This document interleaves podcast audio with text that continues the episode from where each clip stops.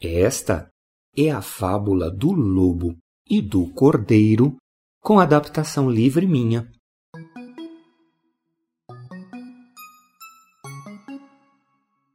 Um lobo estava bebendo água num riacho. Um cordeirinho chegou e também começou a beber, só que um pouquinho mais para baixo. O lobo arreganhou os dentes e disse para o cordeiro: Como é que você tem a ousadia de vir sujar a água que estou bebendo? Como sujar? respondeu o cordeiro. A água corre daí para cá.